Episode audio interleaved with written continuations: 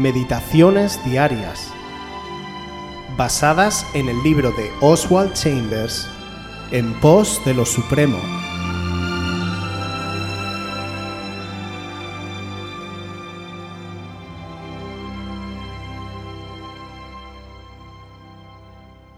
La redención crea la necesidad y la satisface. Primera de Corintios 2:14 pero el hombre natural no percibe las cosas que son del Espíritu de Dios, porque para él son locura, y no las puede entender, porque se han de discernir espiritualmente.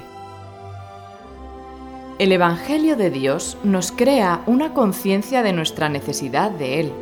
¿Las buenas nuevas están encubiertas para los que ya son siervos? No. Pablo en 2 de Corintios 4, 3 y 4 dijo, pero si nuestro Evangelio está aún encubierto, entre los que se pierden está encubierto, esto es, entre los incrédulos, a quienes el Dios de este mundo les cegó el entendimiento. La mayoría de las personas se consideran completamente rectas y no tienen ningún sentido de su necesidad del Evangelio.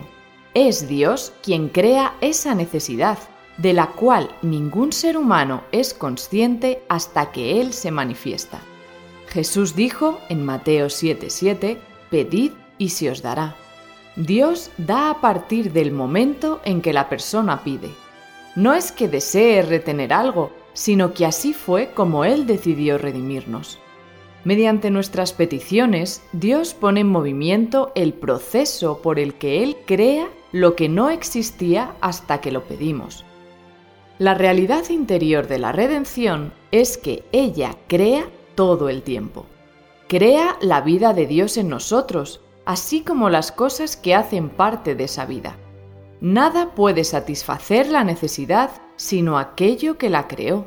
El significado de la redención es que crea y satisface. Jesús dijo en Juan 12:32, Y yo, cuando sea levantado de la tierra, a todos atraeré a mí mismo. La gente se puede interesar cuando predicamos nuestras propias experiencias, pero tal presentación no despierta ningún sentido de necesidad. No obstante, cuando Jesucristo es levantado, el Espíritu de Dios da convicción sobre la necesidad de Él. El poder creativo de la redención divina obra en las almas de los hombres solamente por medio de la predicación del Evangelio. El testimonio personal jamás salva a los demás, pero sí la verdad de la redención. Como leemos en Juan 6:63, las palabras que yo os he hablado son espíritu y son vida. Un día más vemos como el mensaje de Oswald a pesar de estar dirigido a soldados que probablemente perderían su vida prontamente, es directo y claro para mostrarles los secretos más profundos del Evangelio y prepararlos para su encuentro con Dios. En el devocional de hoy, Chambers hace hincapié en la necesidad de predicar el Evangelio de Dios para que despierte en la gente el deseo de conocerlo. No podemos caer en una predicación de las cosas que son agradables a los oídos de las personas el Evangelio de Dios es lo más importante en la vida, en el mundo, en el universo. Es lo más trascendente, que nos guía hacia la vida eterna, ya que no somos seres creados como los animales, sino que tenemos el soplo de Dios en nosotros. Nuestro cuerpo un día morirá, pero por este soplo que Dios puso desde Adán en nosotros, nuestro espíritu y nuestra alma seguirán viviendo hasta que Dios resucite nuestro cuerpo adaptado a la nueva situación que tendremos en la vida eterna. Para que la gente pueda disfrutar de esta vida eterna, nosotros tenemos que ser los portadores del Evangelio, predicándolo como la verdad que es, para que la gente no lo tome como una filosofía o una creencia más. Hemos de crear esa necesidad en la gente. El mundo entero está lleno de la palabra de Dios como las aguas que cubren el mar Dios nunca ha querido que su palabra esté encubierta. Sin embargo, lo está para aquellos que no tienen la voluntad de creer y manifiestamente proclaman su incredulidad. Por ello, es de vital importancia que despertemos el espíritu y el hambre de ellos. El Señor quiere hacerlo y nos muestra cómo.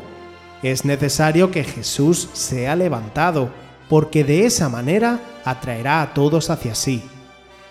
Es la cruz la que ha hecho posible el gran número de creyentes, como Dios prometió a Abraham, que un día estaremos en su gloriosa presencia.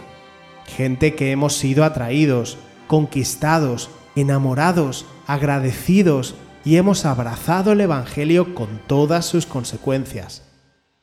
Que Dios nos ayude a que cuando transmitamos el Evangelio hablemos, como termina escribiendo Oswald, palabras que sean espíritu y vida.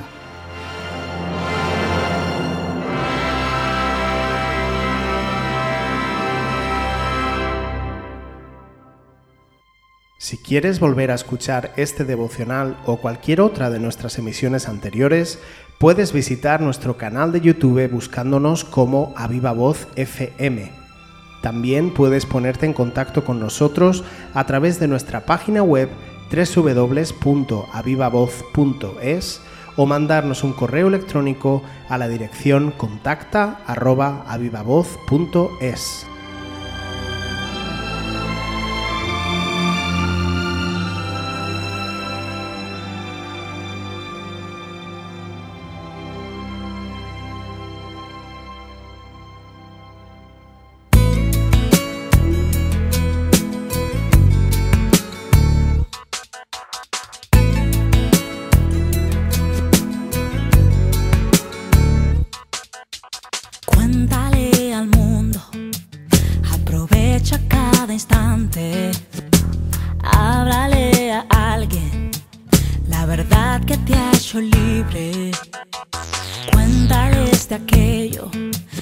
jamás sentiste antes.